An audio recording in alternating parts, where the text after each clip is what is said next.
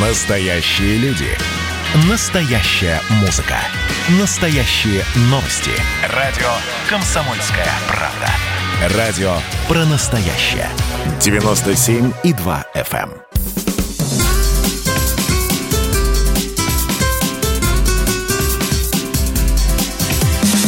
Программа с непримиримой позицией. Вечерний Мордан. Всем здравствуйте! В эфире радио «Комсомольская правда». Я Сергей Мордан. Прежде чем мы начнем представиться Мария Баченина, Мария добрый Баченина. вечер. А да. я сообщу вам WhatsApp Viber 8 967 200 ровно 9702. Это номер, на который вы можете писать ваши сообщения, комментарии, вопросы по ходу эфира. Кто нас будет смотреть э, в Ютубе, Ютуб канал Радио Комсомольская правда. Вот вижу, народ уже подтягивается. Не забывайте нажив- нажимать кнопку «Нравится». Жамкните лайк. Жамкните лайк. Отлично. Ну, а теперь перейдем к новостям. Итак, гла- под- потрясающая новость сегодняшнего дня. Брэд Парскейл, Я думаю, Брэд Питт. Это почти это папа его или дядя, это старший советник компании президента Дональда Трампа, избирательной кампании, объявил в среду, что он уходит. Ну, нич- ничто не предвещало беды. А, так а, здесь самое замечательное, что Парскейл в прямом смысле этого слова, в хорошем смысле этого слова, сошел с ума. Доработался. и уже помещен в, психиатр- в психиатрическую клинику. Накануне он пытался застрелиться в своем доме. Жена вызвала полицию, и та отвезла одного из главных политтехнологов Дональда Трампа в дурку. По ходу дела выяснилось, что Парскейл избивал жену, а также держал дома 10 единиц огнестрельного оружия, чтобы, в кавычках, защищаться от леваков и антифа. А что такое Оруж- антифа, не знаешь? Антифашисты. Ага. Ан- Но антифа это антифа, движение антифа это, это ультралевые. Так. Оружие, соответственно, конфисковали. Вот, э, Вот понимаешь, кажется, а- профессия политтехнолога сопряжена с большими Абсолютно опасностями. точно. А ты То есть помнишь, как- поехать кукухой проще простого. Помнишь, как Трамп выгонял из кабинета того, кто там кашлянул разок? Мне кажется, с ним сойти с ума недолго. Дед молодец. Дед молодец. Ну, парикмахера сменить все равно нужно. Так, номер два. Почти половина россиян от 18 до 45 сообщили о нежелании заводить детей. 18-45. Нежелание. Это фертильный возраст. 46% наших заявили о нежелании становиться родителями, и при этом среди этих 46 женщин больше, чем мужчин. В чем проблема? Э, Иду по нисходящей. 24% считают, что финансовые трудности не время для детей. 15% отсутствие достойного партнера, ну, нет, выражать. И жилья нет, 12%. Вот такая петрушка. В общем, все, кто жалуется на засилие инородцев, а, вот э, хлебало свои завалите. Вот, Сейчас обращ- это обращаюсь, связь? вот Связь обращаюсь а, не вот, вот, найти. вот к этим 46%, которые не хотят э, становиться родителями. Не хотите становиться родителями? Ну, окей, вместо вас, значит, русские города заселят э, фертильные киргизы и таджики. И правильно сделают. Так, ну ладно, последняя новость. А, Законопроект, согласно которому российские граждане могли вернуть советские клады в Сбербанке, ну, если они у них были, по крайней мере, естественно, отклонили в первом же чтении. Я, когда стал эту новость разбирать, выяснилось, что, оказывается, действительно существует федеральный закон от 10.05.1995 года о восстановлении и защите сбережений граждан Российской Федерации. Но если коротко, согласно этому закону, все сгоревшие вклады а, в Сбербанке, в тогдашнем, не в Сбере, теперь нет Сбербанка, Сбер есть, а должны были быть э, конвертированы в специальные облигации внутреннего долга. Ну, примерно как то же самое, допустим, было с долгами императорской России внешним кредиторам.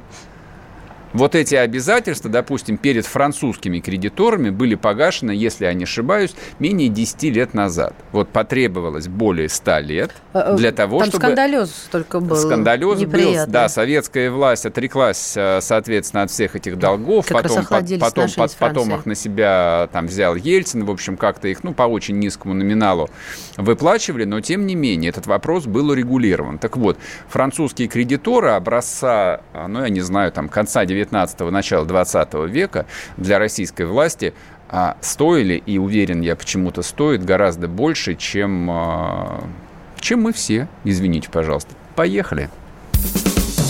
Вечерний Мордан. Так, ладно. не будем терять время. А начнем, наверное, с главного. А главная тема у нас сегодня, не поверите, это не Карабах. И это даже не Белоруссия, это товарищ Навальный. Да, прям с утра отжигает. Значит, сегодня, по-моему, в 9 утра немецкий журнал Шпигель, Шпигель опубликовал первое интервью с Навальным а после, соответственно, его чудесного выздоровления. Значит, в этой истории меня опять-таки смущает главная вещь какая, что интервью письменное – это довольно, это а. довольно необычно для нашего времени. Ах, То есть ты Шерлок Холмс. Он, перс, он персона, который да. прислали бы свои съемочные группы а, десятки телеканалов любых стран мира, начиная от российских, заканчивая там тех же немецких, американских и так далее. Тем не менее, была выбрана довольно странная форма под названием интервью журналу «Шпигель». Ну, то, что это шпигель, это не удивительно, потому что шпигель, он и в Африке шпигель. А то, что в письменном виде, то, что ты подчеркиваешь, это да. Да, я подчеркиваю, да. да. И я сразу объясню, почему я это подчеркиваю. Потому что я прочитал анонсы и выдержки еще до того, когда немцы его выложили в открытый доступ. По-моему, да, по-моему, в 9 утра на Шпигель Плюс они выложили. А, по-моему, вечером а сегодня он уже будет выложен целиком на немецком сайте. То есть сегодня его отпиратели, естественно, все. То есть все, кто его цитировали, скорее всего, в общем, воспользовались какими-нибудь, а может, не отпиратели, может быть, действительно прочитали закопипастили, перевели и рассказали нам про что же сказал э, Алексей Анатольевич. Вот, значит, в этом интервью первое, что меня снова царапнуло вот по моему филологическому сознанию, где он э, говорит, это практически американский слоган, «Я парень, который не боится». Вот Послушайте, друзья мои, вот если, если, если, если меня слышат вот эти вот, э, не знаю, там, американские или немецкие политтехнологи или агенты ЦРУ, я понятия не имею, кто с ним работает. Ну, не может 44-летний русский мужчина, человек точнее, не мужчина, человек, говорить про себя «я парень». Это, это просто вот лобовая калька с английского. В английском языке это звучит действительно абсолютно гармонично. Американцы правда так говорят. Выражение типа «гай». Ну, слушай, а... я вот ищу, может, тут э, немножко изменен текст, но слово «парень» я не вижу. Я тебе пришлю Через потом... прям. Я пришлю тебе ссылку, это именно так, именно да. Я парень, который не боится.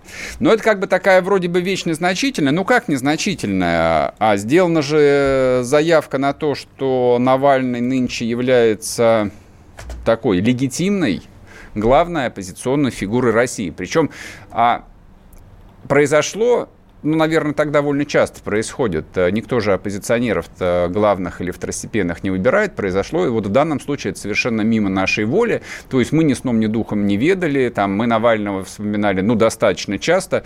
Ну, я бы не сказал, что каждый день его тут занимал информационную повестку. Не то, что там радио «Комсомольская правда», а вообще любых СМИ, там, в том числе и условно-либеральных. Ну, там есть какие-то, не знаю, дурацкие выборы, допустим. Хорошо, там обсуждаем умное голосование. Есть, допустим, какая-то Москва. Обсуждаем тоже, значит, э, Навального и Соболь. Что они там говорят? И вдруг, а, то есть по всем замерам Навальный, а, его электоральный э, ресурс никогда не превышал а, там 3%. А, вклинюсь. Хочу, чтобы было все вот с иголочки и без того, давай, чтобы комар нос не подточил. Цитирую. А моя, а то, о чем говорил Сергей, да, об англицизмах. А моя задача сейчас сейчас остаться парнем, который не боится. Ну да, да, да, да. Остаться да. Парнем, я нашла эту строчку. Боится. Ну, это вот та вещь, на самом деле, на которую я Страдательный думаю... залог какой-то, действительно. Да, думаю, почти, почти никто или вообще никто не обратил внимания, а все обратили внимание совершенно другую э, вещь, но, по-моему, ради чего это интервью и бралось. И почему это интервью бралось именно вот в таком письменном виде. А я сейчас не буду там настаивать. Ну, отвечай уже. Я потом отдельно хватает. проговорю. А, вот а, интервью, оно выложено именно как диалог, да. либо, либо, как обычно, как пересказ. То есть они физически встречались, или это были письменные ответы, письменные вопросы, письменные ответы. У меня еще не сложилось диалога. Окей, ладно, выясним. Значит, главное, о чем идет речь. Что сказал Алексей Навальный? Он прямо заявил, что за его отравлением стоит президент Путин. То есть считайте это объявлением личной вендеты Навального Путину. Это, ну, это, в общем, а, как бы содержательная вещь. Ну, это главная вещь этого интервью. Да, я думаю, я думаю, это главное, для чего это интервью давалось. Да, именно так. И я думаю, что оно именно так и задумывалось, и проговаривались, продумывались формулировки. Что сказали, э, все, день настал, пора. Да, пора заявляться. Да. Ладно, мы обсудим с вами, насколько это серьезно и что это будет означать в ближайшем будущем после короткого перерыва. 8 967 200 ровно 9702 это WhatsApp Viber, либо вы заходите в YouTube, YouTube канал Радио Комсомольская правда, ставите лайк, смотрите нас там. И это в любом случае вы подписываетесь на телеграм-канал Мардан. Либо на любого Мардана во всех соцсетях. Скоро вернемся. Это было начало. Это действительно история, которая будоражит. Так вся страна обалдела. И Россия родина слонов, она от океана до океана, да, и мы, мы всегда правы, мы никогда не сдаемся. И самое главное, что же будет дальше? Комсомольская правда. Это радио.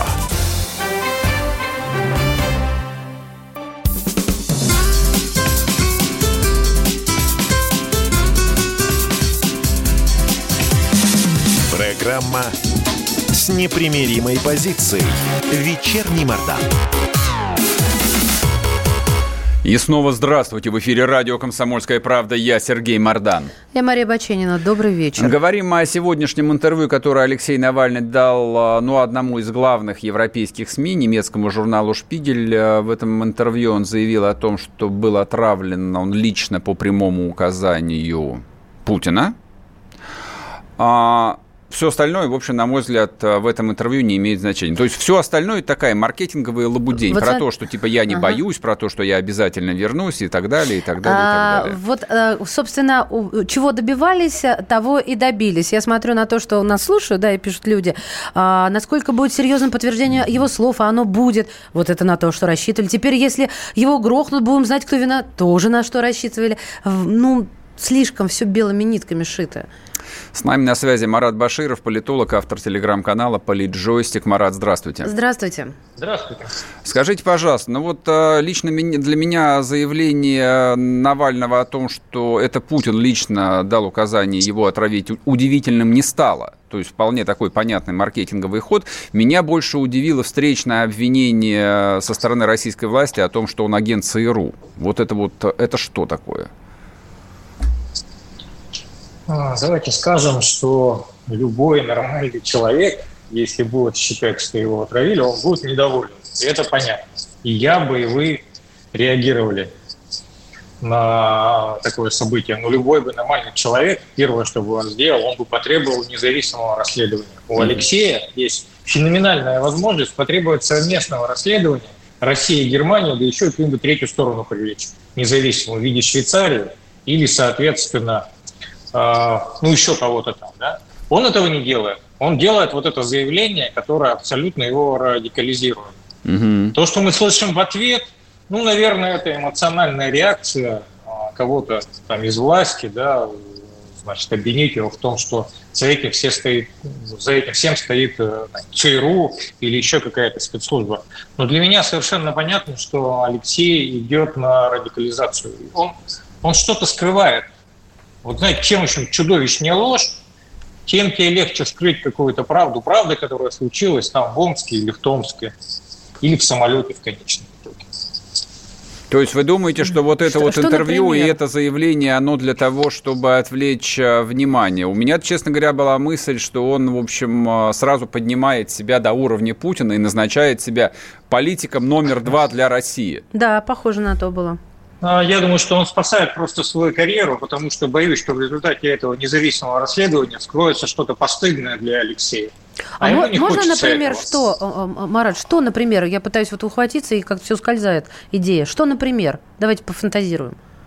Чем-то болеет первое, второе, употребление каких-то веществ, Понятно, которые некачественные ясно. и так далее. Ну, то есть там очень много причин. Понятно. А Мы же не видели с вами э, результаты вот первых Э, как бы замеров, там, проб э, значит, из его организма. И пока уголовное дело не возбуждено, угу. это врачебная тайна, этим распоряжается он и его жена. Ну, соответственно, если будет возбуждено уголовное дело, то к этому получит уже доступ исследователи. Мы тогда с вами увидим, что там у него в крови было-то. А почему уголовное дело до сих пор Генпрокуратура не возбуждает или Следственный комитет? Я не знаю. А потому что нет оснований для возбуждения. Нет заявления самого пострадавшего и нет факта нанесения ему э, телесных э, повреждений. То есть тут э, первое, конечно, это его заявление должно быть. Скажите, вот если бы он умер, тогда бы очень понятно было. Не, если дело, ты да, умер, понятно, что, да, что это другая да. повестка была бы. Но вот смотрите, честно говоря, там я все понимаю, римское право, значит, заявление и все такое прочее. Тем не менее, вот э, смотрим на ситуацию спокойно, как русские люди. Россия, как государство, вот все мы несем, мягко говоря, очень большие издержки. Из-за этого это там отравлений как угодно назовите. При этом Москва идет на принцип, говорит, что пока нету заявления, мы не будем возбуждать уголовные дела, соответственно, мы не будем обнародовать э, значит, э, содержание проб, которые у него были взяты а, в этой омской больнице. Это, вот это тоже необъяснимо, на самом деле. Откуда вдруг такая принципиальность? Мы два дня назад... Извините, закон, закончу просто. Два дня назад э, «Россия-1» показывала в эфире там по делу этого псевдоисторика Дмитриева фотографии этой несчастной девочки, которую она показывать не должна была. А ты имеешь в виду и грань, не... за которую, да. черта, и, за которую и, заходили? Это, и это никого не останавливает у нас. Да, двойные какие-то стандарты получаются. Ну, там, во-первых, уголовное дело было уже закончено, во-вторых, значит, они э, получили какие-то разрешения для использования этих э, материалов, в-третьих, я думаю, что там было закрашено лицо этой девочки. Относительно Алексея и почему мы это не используем, ответ очень простой. Мы в этой ситуации должны быть святее Папы, э, Папы Римского, это первое. Второе, а куда нам спешить? У нас эти пробы уже есть. Я думаю, что они уже опечатаны и, значит, где надо лежат. А в какой момент их опубликуют? Вот что должно случиться? В тот момент, когда будет правовое основание. Я думаю, что то, что Алексей обвинил э, президента Путина в том, в чем явно он не виновен и не совершал, и не давал таких указаний. вообще я сомневаюсь, что Алексей был отравлен на территории Российской Федерации. Это может как раз быть основанием для возбуждения уголовного дела, в результате которого эти пробы будут обнародованы. Мара, только поэтому это глупый поступок? Вот вы характеризуете этот поступок как глупый. Только поэтому? Или еще какие-то там есть э, вот, э, нюансы?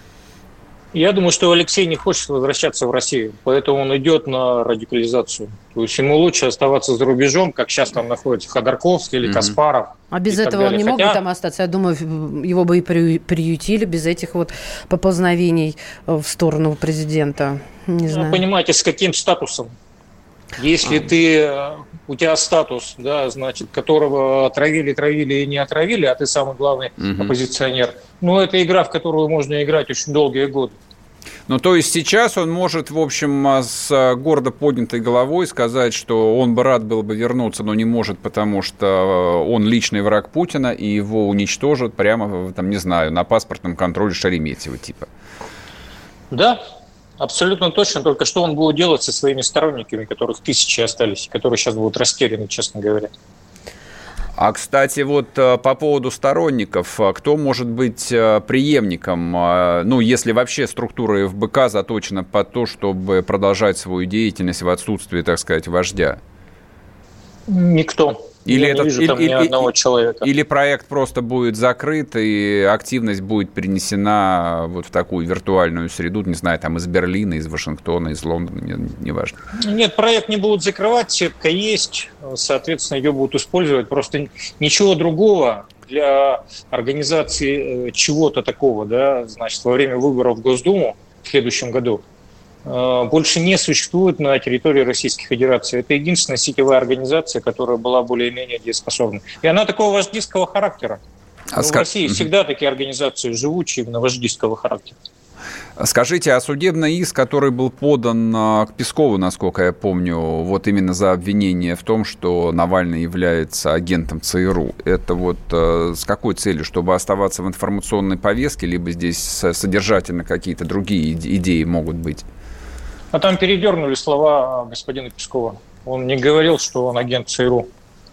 Там была другая. А, Песков на самом деле, значит, как мы с вами знаем, а, потомственный или, значит, не очень потомственный, но, в общем, дипломат очень высокого уровня. Он только работает пресс-секретарем. Но у него навыки, вот эти, что говорить и как говорить, чтобы угу. потом нельзя было придраться, они просто отличные. Я думаю, что это передернули и подают вот в такой плоскости. Надо почитать дословно. Как вы думаете, вот мы в самом начале эфира с Марией э, обсуждали между собой, почему интервью было дано не под видеокамер, ну не под телекамеру, а, пись, а письменное в журнале. Здесь какие могут быть резоны? Может, он, он, он вообще сам его давал или нет? Я думаю, что давал, конечно, сам, потому что он уже в здравом уме. А то, что это не под видео, ну, вполне возможно, это формат просто издания, которое они используют. А, а вам всем не кажется, что очень похоже, я не пытаюсь здесь э, как-то э, нагнать мистики, но вот правда, как, знаете, день X настал, и вот договорились, и делай раз, делай два, делай три, что здесь есть еще э, какая-то фигура, которая исполняет свою роль. Потому что это вот, ну, не просто так вот. Я лежал и думал, кто же меня отравил? А, Путин. Ладно, Шпигель, давайте, заходите, я знаю, кто это. Просто как-то это настолько нелепо, ну, какой-то модератор, конечно, присутствует за всей этой историей, потому что она же началась, вот эта модерируемая история, я имею в виду, модерируемая часть этой истории, а с того момента, когда неожиданно появился самолет, который преодолел там все эти таможенные и Кстати, значит, э, пространство, да, значит, и потом вдруг неожиданно взял и Алексея вывез там менее чем через двое суток или mm-hmm. через сутки даже. Это вообще очень феноменальная скорость. Поэтому какой-то модератор есть, но он находится на той стороне, он не на этой стороне не на территории России имеется в виду. Да, мы поняли, мы поняли. И даже такой же мысли я придерживаюсь, буду говорить за себя. Спасибо большое. С нами был Марат Баширов, политолог, автор телеграм-канала Политджойстик. Подписывайтесь. Ну, собственно, говорим о чудесном а, выздоровлении Навального. И сразу после этого выздоровления он перешел к такой же чудесной и проактивной политической деятельности, вот а, первым актом которой стало объявление, ну, в этот раз уже личной войны Путина. Он не одинок в этом, то есть личную войну Путина уже Каспаров объявлял, там Пиантковский, Ходорковский, там без числа людей. То есть с точки зрения маркетинга стратегии так себе себе он ничем не отличается. Но с другой стороны, с другой стороны, даже старая маркетинговая стратегия, проверенная, всегда работает. Просто выбираешь лидера номер один и говоришь «я такой же» или «я лучше». И все, тебя воспринимают номером два. Не буду приводить примеры, а то меня коммерсы наши заругают. Вернемся после перерыва, не уходите.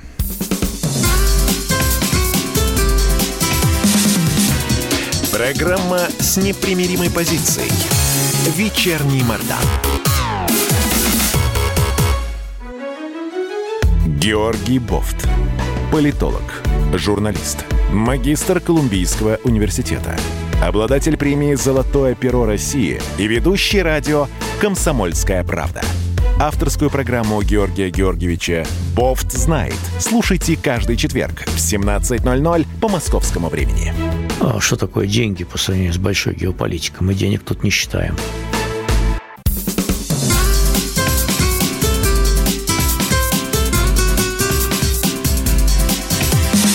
Программа с непримиримой позицией. Вечерний Мордан. И снова здравствуйте. В эфире радио «Комсомольская правда». Я Сергей Мордан. Я Мария Баченина. Добрый вечер. Напоминаю, WhatsApp Viber в студии 8 967 200 ровно 9702. Можете писать ваши комментарии по ходу эфира, вопросы. Идет трансляция в Ютубе. Ютуб канал радио «Комсомольская правда». Либо просто можете там Хотя я не знаю, какой запрос. Ну, наверное, Мардан Баченин или Мардан набирайте. Он вам всяко покажет радио А, что надо набрать? Сейчас я все скажу. Набирайте «Вечерний Мардан». И смотрите плашку «Прямой эфир». Да, там много да, вам кто вывалится. смотрит нас в Ютубе, а, я напоминаю, вам не трудно, нам приятно. Нажимайте кнопку «Лайк», «Нравится». Вот. Нет, вы не будете подписаны, просто в выдаче Гугла мы будем стоять повыше, это полезно. Вот тут спрашивают, соответственно, люди, которые воспользовались нашим а, номером WhatsApp Viber, объясните смысл писать. Ну, смотрите, некоторые пишут, допустим, вопрос, который мы используем либо по ходу эфира, либо берем на следующие эфиры. А я исхожу из того, что люди нуждаются в том, чтобы выразить, э, так сказать, свои эмоции, свое мнение – в социальных сетях это возможно. Допустим, читаешь пост какой-нибудь и пишешь. Мне часто пишут, типа, ты, Мардан, мразь. И человеку полегчало. И я понимаю, что я выполняю важную социальную функцию. Психом легче становится жить. Человек, который слушает, допустим, хочет там согласиться или не согласиться, тоже должен иметь такую возможность. Это и есть демократия, друзья мои. Вот при советской власти вы бы не написали бы на какой-нибудь там радио «Маяк», что, дорогие ведущие, чтобы вы сдохли.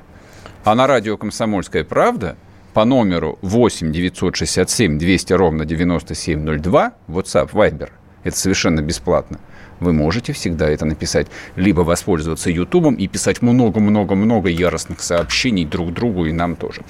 Значит, смотрите, перейдем, соответственно, к Карабаху. Сегодня коммерсант э, разродился, ну, некоторые написали циничным заголовком, а я сказал бы очень талантливым. Они перефразировали знаменитую песню «Виа Ялла» про этот, господи... Три колодца? Да, три колодца. Да. Вот, и заголовок... Учку-ду. Да, учку А, и, значит, Три в, колодца. коме- в коммерсе был а, заголовок «Это кара-кара-кара, кара-кара-кара, бах».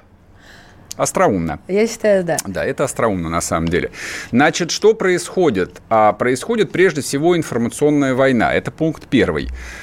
А, причем, а, с моей точки зрения, Азербайджан информационную войну вчастую проигрывает. Во-первых, на азербайджанской стороне журналистов, а, ну, скажем так, а, по крайней мере, относительно неангажированных, не знаю, российских, европейских, американских, нету. То есть есть очень скудная информация, ну, какие-то ролики, которые выкладывает Министерство обороны Азербайджана, ну, они все одинаковые, типа вот кад- кад- кадр, который снимается с бес- беспилотника, там, и дальше идет подпись, значит, азербайджанские ВВС уничтожили армянский артиллерийский расчет. Это все замечательно, это интересно, на самом деле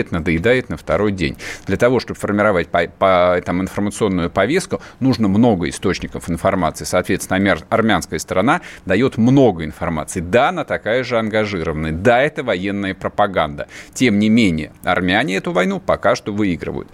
А вторая вещь содержательная. Значит, в этот конфликт, естественно, на пятый день включились взрослые парни. То есть не те, кто выясняют э, там застарелые споры 30-летней давности, кто здесь жил, кто здесь должен жить, а такие вот э, не, не заинтересованные очень большие стороны, которые, в общем, хотели бы, чтобы кипиша было поменьше, чтобы людей поменьше убивало, потому что там, где начинают убивать людей, ну вот из каких-то типа высоких целей, возникает черная дыра. Причем очень быстро. Ну, примерно как она возникла на месте Сирии после 2011 года, когда началась типа гражданская война против тирана Башара Асада, а все закончилось ИГИЛом, организацией, запрещенной на территории Российской Федерации. Вот, собственно, как бы все исходят из этого. Соответственно, сегодня вышло совместное заявление а, России, США, Франции. Я никого не забыл? Нет. Россия, Подпи- США, да. Франция. Три Подписано, соответственно, Путиным, Макроном и Трампом с требованием немедленно прекратить боевые действия без выдвижения Всяких дополнительных условий, да. условий, сесть за стол переговоров. Это пока что так мягко, Ну, не, не настойчиво, Я стесняюсь спросить у вас, Сергей Александрович, а как оно выглядело бы жестко? Ну вот как они Как- в этом же формате, в этом же наборе Как это бывает бы жестко? Я Да. тебе рассказываю, как это Расскажи. бывает жестко. Жестко это когда объявляется бесполетной зоной, допустим, какая-то, и сбиваются все самолеты, которые поднимаются в воздух. Но вот применительно, допустим, к этому конфликту, Да, вот это предположим, услышать. предположим, объявляется беспилотная зона, ну, скажем, Российской Федерации, Так. и любой э, азербайджанский самолет или армянский самолет, Так который он- поднимается в воздух, он просто сбивается, например. А зачем им над нами-то летать? Вообще, это так действовали в Ливии. То есть война в Ливии... Сейчас мирные граждане тебя не поняли. Ты не поняла меня. Как Да. вот ты спросила, как останавливают войну там мировые Силовыми державы? методами, Объясняют, да. да. просто они говорят, либо вы прекращаете воевать, либо мы вас заставим прекратить воевать. Вот, и все. Вот так это происходит. Ладно. Так, да, Да, извините, давай, да, ждем, поговорим, а, да, ждать. поговорим с экспертом. С нами на связи Андрей Суздальцев, политолог, эксперт по постсоветскому пространству. Андрей Иванович, здрасте. Здравствуйте, Андрей Добрый Иванович. вечер. Как вы думаете, ну вот а в какой-то момент вот такое вот принуждение к миру может наступить э, в Карабахе или нет? Нет. Почему? Да потому что, ну, закройте вы небо, ну и что?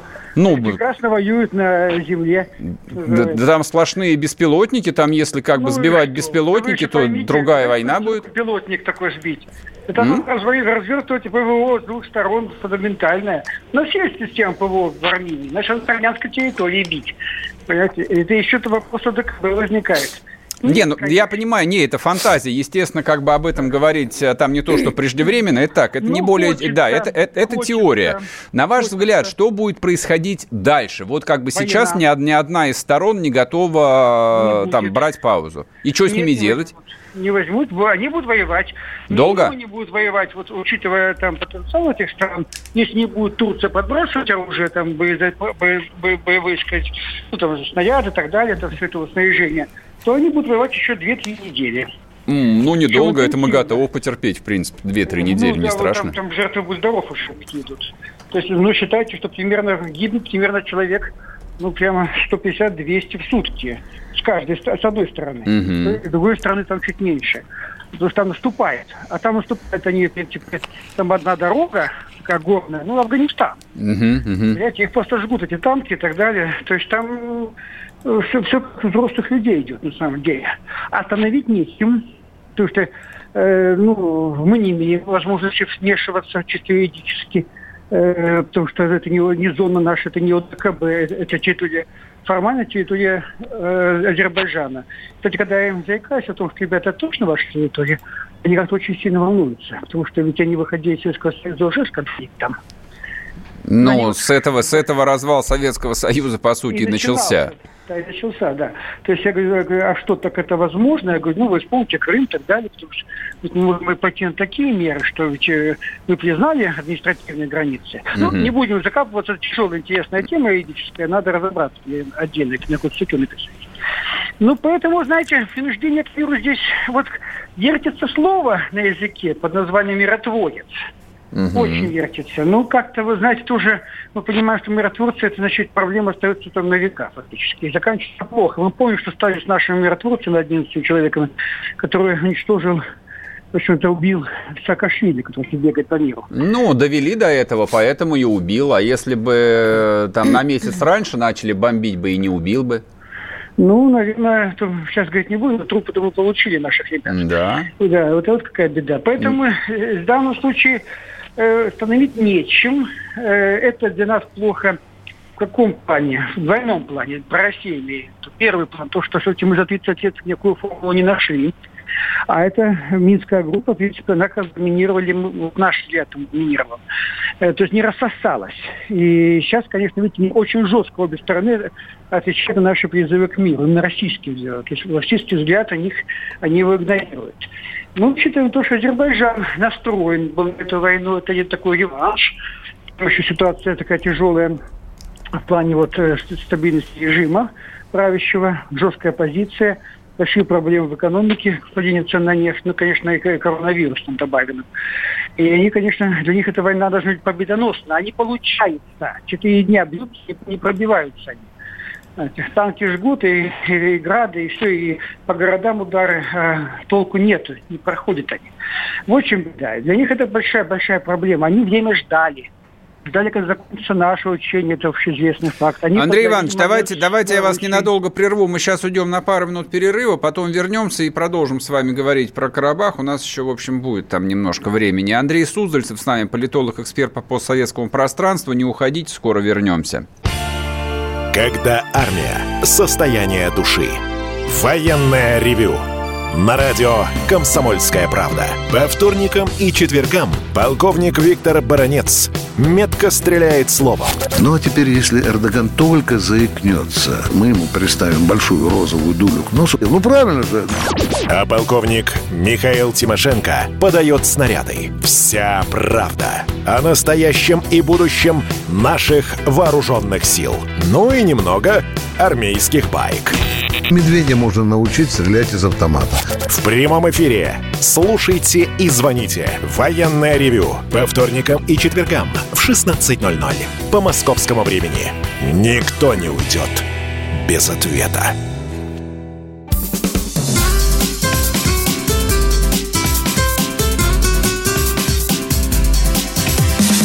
Программа с непримиримой позицией. Вечерний Мордан. И снова здравствуйте. В эфире радио «Комсомольская правда». Я Сергей Мордан.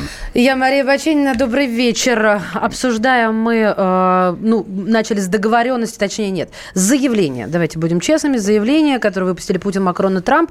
Мол, ребят, Армения, Азербайджан, договоритесь э, по-хорошему, без выдвижения дополнительных условий. Накануне, напомню, Алиев говорил, что э, нет, вот в данной ситуации предлагаемых обстоятельств никаких договоренностей быть не может. А вот, кстати, вот вы спрашиваете, зачем писать WhatsApp Viber, который 8 967 200 ровно 9702. А я вам отвечу. Вот добрый человек поправил не группа, не ВИА Ялла, а группа Круг. И песня Сара, Саруханова «Каракум». Спасибо большое. Дай вот. бог здоровья. Вот, дай да. бог здоровья. Муж да. богатого не пьющего. Давайте продолжим с нашим да. экспертом. У нас на связи политолог, эксперт по постсоветскому пространству Андрей Суздальцев. Андрей Иванович, еще раз здравствуйте, добрый вечер. Еще раз здравствуйте. Да, да и снова здравствуйте. Мы прервались на том, э, что будет дальше, но это понятно, такой вопрос э, обычный, да, который чаще всего задают. Сколько продлится? И, но вот меня что интересует более конкретно, Сергей, Сергей до э, того, как мы с вами начали говорить, сказал, что сейчас Армения выигрывает. Я тебя цитирую. Информационную войну, я сказал. Да, информационную войну. Вот, э, а меня интересует, кто выигрывает? Пока выигрывает Армения. Э, в чем дело, объясняю, несмотря на то, что был подготовлен целый корпус для прорыва, 20 тысяч человек, его остановили. Угу. То есть они вот на всех позициях, то есть э, ну, стати, такая статичная война со всеми попытками азербайджанской страны пробиться. Там, конечно, фактор большую роль играет, конечно, Турция. Это для нас вот момент тоже, вот я вас не договорил, наши проблемы с этим вот конфликтом, потому что все-таки это постсоветское пространство, наша зона влияния. Мы уже сталкивались с такой ситуацией на Украине, когда ведь Б-52 летает там, да? Uh-huh. А вот тут, в общем-то, вот в нашей зоне находится. И она очень активно и агрессивно себя ведет. Это у них пятый фронт у турок. Они просто обложились со всех сторон конфликтами. От Греции, Ливии, Сирии, курды. Вот сейчас вот, ну, армянисто было сложное. Вот видите, сейчас вот Карабах. И армянская информационная компания, в принципе, Турцию видит во всем. Ну вот, но подтверждения пока серьезных мы не имеем, за исключением того, что все-таки боевики из Сирии, вот в северной части Сирии, э, в Азербайджане вроде как действительно есть. В общем-то, это серьезный момент. Mm-hmm. Так что без Турции, если нам как-то не обойтись, к сожалению, Потому что они явно претендуют на то, что они тоже имеют право голоса. Э, ну, судя по объявлениям, вот по сегодняшнему заявлению э, трех глав держав, Европа умыла руки, США это не очень волнует, у сейчас другие беды, они выясняют, кто умнее, там Трамп или Байден. Вот, а придется, видно, разбираться вот России с Турцией. И как, как это разбирательство может выглядеть? Торгом абсолютно турецком формате. Учитывая, что мы, в общем-то, с Турцией в общем, имеем многоплановое и сотрудничество, и партнерство, и противостояние, тоже Ливии, допустим. То есть турки будут претендовать на такой комплексные вопросы что, конечно, не очень хорошо. В общем-то, ну вот как-то вот мы не смогли. Э, мы все больше и больше пропускаем на свою вот зону влияния э, так называемые региональные державы. Где Турция, там все равно при нюансах, при всех там сложностях взаимоотношений Анкары и Вашингтона все равно за спиной стоит НАТО. Угу. Ну, в общем, вот какая проблема. Ну, я хочу сказать, что, конечно, все же мы должны помнить, что главная причина этого такого натиска Азербайджана, это, конечно, внутренние причины. Какие? Сегодня, ну, вот я вам говорил о том, что там действительно очень сложная экономическая ситуация. Ну, не сложнее, чем у нас. Э, вы знаете, сложнее. Это почему? Потому что у нас только треть нашего доходов дает нефть и газ. Угу. А у них это 90%. 80. 98. Ну, хорошо, не будем спорить. Да, нет, нет. Ну, дело, вы знаете, я не, не настаиваю, но очень высоко. И для них это все серьезная проблема, еще, они все же как-то вот не очень готовы к коронавирусу. И там это истеричное состояние. Мы, мы это видели в странах э, Центральной Азии, когда вот два месяца назад там, там ситуация резко обострилась тоже. И там это сказывается. А самое главное, там тяжелая ситуация политическая, там очень жесткая такая воинственная позиция. И напоминаю, что господин Алиев получил власть почти по наследству. Он ну, дальше, не почти, а по наследству, что уж нам ну, тан- танц танцевать. Так, так далее. А зачем смягчать-то? Ну вот, а он еще, понимаете, как его друг имеет массу проблем, такой же Александр Лукашенко. которые каждые выходные из центра столицы весь опутывают колючая проволока. Это смотрится, я скажу феноменально стране, которая пережила оккупацию. Знаете, это центр весь колючей проволоки. Ну, и это не страшно и хорошо. Ну, как-то это, это красиво, нормально. Да, красиво. Это лишь, бы, лишь бы она новая была, а не ржавая. Я считаю, новая нет, колючая нет, проволока – это прекрасно. Там в этом плане производительство хорошее, такая циркованная, все так, с бирочкой. В общем-то, все как положено. Вот какая проблема. Поэтому угу. для него, конечно, это вот, это вот победа должна быть обязательно. Ясно. Два поколения выросло, что это, что нет отбит Карабах и так далее, доказывают армян и все остальное. Угу. Вообще это феномен какой-то. Я вот, вот, вот вы, если позволите, одну секунду лично такого впечатления от всего этого. Трудно найти на просторах бывшего после советского, ну, на постсоветском пространстве два народа, которые настолько были бы дружны в личном плане, причем поколениями, и настолько могли бы так довести ситуацию до войны вот на плане политическом. Я говорю азербайджанцах и армян. Угу. Вот кто-кто, как вот между собой не дружны были безумно. Роднее людей не было. И так вот получить такой вот конфликт. И сейчас, кстати, дружат. Конфликт такой тяжелый имеется. Ясно, ясно. Спасибо. Да, спасибо, спасибо вам большое. А у нас... Э, так, у меня слетело тоже сейчас, секундочку. Секундочку, все. Компьютер подводит, да, иногда, друзья мои. Мы так увлеклись беседой, что Сереж, прокручиваю сейчас. И чтобы ну, все было, да, да, да, сейчас все будет. Да, Андрей, Андрей Иванович Суздальцев, политолог, эксперт. Спасибо. Я просто титр хотела не ошибиться. Эксперт Смотрите, по постсоветскому пространству. А... Ну, бывает.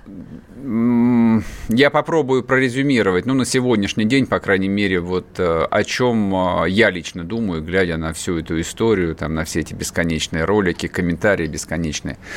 А я думаю о Турции исключительно. Я не думаю об Азербайджане и Армении. Звучит как вот, про вот, вот совсем. Да. да, я согласен с Уздальцем, что ставки сделаны высочайшие двумя людьми, Алиевым и Пашиняном. И вот от того, как будет эта ситуация раскладываться, либо один, либо другой будет отправлен на свалку. Ну, как бы в рамках своей национальной истории. Ни тот, ни другой не переживет военного поражения. Им очень повезет, если, опять-таки, а, большие страны смогут как-нибудь оставить всех при своих. Если они будут воевать еще хотя бы недели две, да, это кончится там очень серьезными внутренними катаклизмами в одной стране или в другой стране. Это то, что думаю я. А вот что касается Турции, нам нужно смотреть на Турцию и учиться каждый день как мы должны заниматься своей внешней и внутренней Тебе политикой. сказала, что вот. мы не Турция. Вот то-то и оно, что мы не Турция. Вернемся после перерыва. Программа с непримиримой позицией. Вечерний Мордан.